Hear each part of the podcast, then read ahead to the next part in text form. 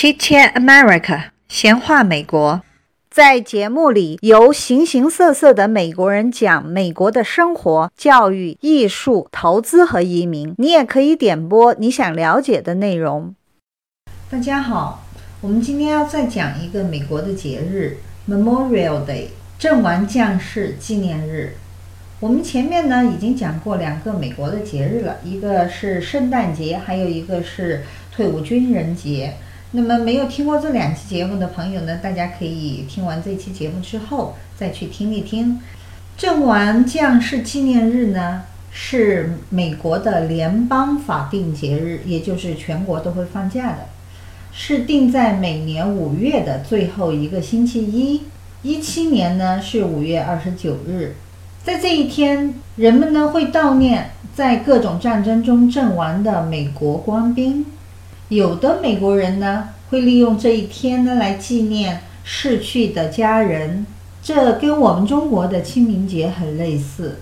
阵亡将士纪念日是在南北战争之后，于1873年纽约州政府开始官方承认纪念阵亡将士，直到1918年第一次世界大战结束后，阵亡将士纪念日呢逐渐变为普遍的。纪念那些在战争中死去的美国士兵，而不仅仅只是南北战争了。他又于1971年，为了让更多的人能够方便地纪念这一天，联邦政府呢就将它定为了国家节日，而且把这个日期呢确定为五月的最后一个星期一。这一天。从政府，就是从呃美国的总统开始，各个政府部门都会有一个纪念的活动。人们呢将在士兵的墓碑前放上花圈和美国的旗帜，政府部门将会降下半旗。而在一些城市中呢，人们会组织游行队伍的活动，还有些人啊会穿上南北战争时期的军人服装。美国总统或者副总统这一群人呢？都会在阿灵顿国家公墓主持一个纪念活动，总统一定是会有一个演说。今年呢，川普也做了一个演说。那也有很多的市民自发的组织一些纪念性的活动。但是呢，说实在话，随着这个时间哈，许多美国人，特别年轻的一代人吧。可能已经忘记了当初设立这一纪念日的初衷，因此呢，美国国会下属就是白宫的纪念委员会，还把这一天下午的三点钟定为了国家追忆的时刻，号召人民呢在此时停止一切活动一分钟。向为了国家利益而牺牲的人们致意。这里有一句话说的非常的有意义，想跟大家一起分享学习一下。As the saying goes, all gave some, some gave all. Today is not about the all, today is about the some. 俗话说，多数人呢只给予部分，但有一些人呢，他们给予了他们的全部。今天我们是来纪念那些给予了全部的一部分人。这一天是一个，应该说是一个悲伤的日子，因为有很多人在这一天，他们纪念的是他们失去的父亲或者母亲、儿子或者女儿、丈夫或者妻子。这一天也代表着夏季正式开始了，而且因为是一个长周末的假期，美国人也会。举家到郊外去烧烤啊，到海边去玩啊，或者参观各种博物馆。设立这样的一个阵亡将士纪念日，它的目的呢，其实除了一方面是悼念这些阵亡的美国官兵们，而另一方面呢，也是在提醒人们：Today is the day to remember that freedom is not free. 自由它不是免费的，需要人们付出代价。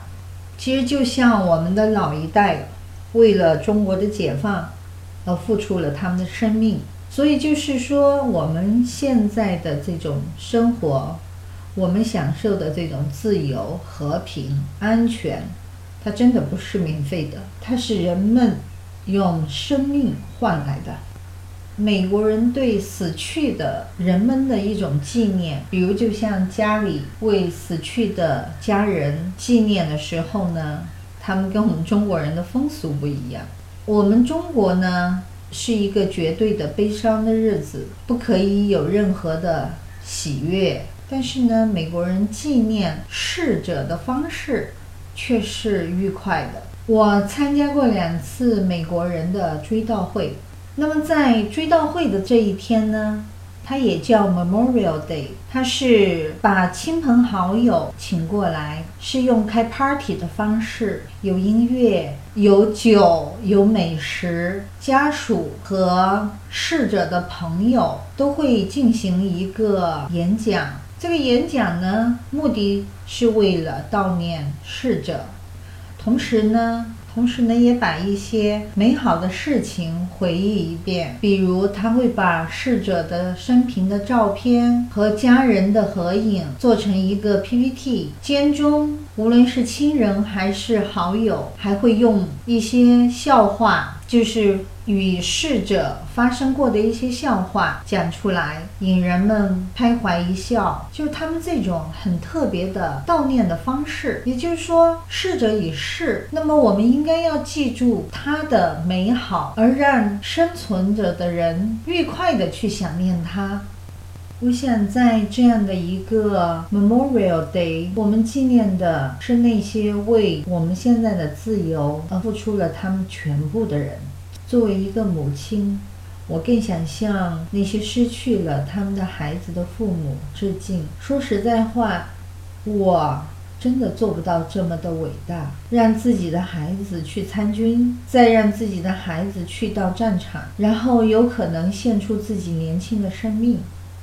我儿子在他参军之后，我们一直有这样子的一些讨论。说实在话。我知道他参军是他的兴趣，我知道他非常非常喜欢军事，从他应该从他两岁开始就已经表现出来。在他小学、初中的阶段呢，他学习了很多很多军事方面的知识，他自己订阅了军事杂志，他能够把枪用图的形式分解的画出来，但是。他参军这件事情，在他第一时间告诉我的那那一刻，我是流泪的。我跟他说，我非常高兴你做了一个这样的正确的，你做了一个非常正确的决定。但是对于我来说，对于一个母亲，我真的不是非常愿意。在这之后，我们又有过一次讨论，是关于他想要成为一名警察。在美国呢，成为一名士兵已经让我非常非常的担心了。可是他现在又想成为一名警察，然后又是要让我每天都会担心，所以我非常坚决的否定。我说不可以。那他就问我为什么不可以？总要有人去当警察。我想了想说，因为你的妈妈不够强大。我故作轻松，开着玩笑的跟他讲。我说，有的人心理承受很强，所以他能够接受他们的孩子去参军也好，去当警察也好，去做这种非常危险的工作。我说我不是这样子的妈妈。可是儿子问我说，为什么别人的儿子就应该去成为一名军人，他就应该去成为一名警察呢？为什么是别人的呢？这个问题呢？问得我挺惭愧的。从理智上来讲，他是正确的。但是呢，从一个妈妈，从一个母亲，我觉得我也是正确的。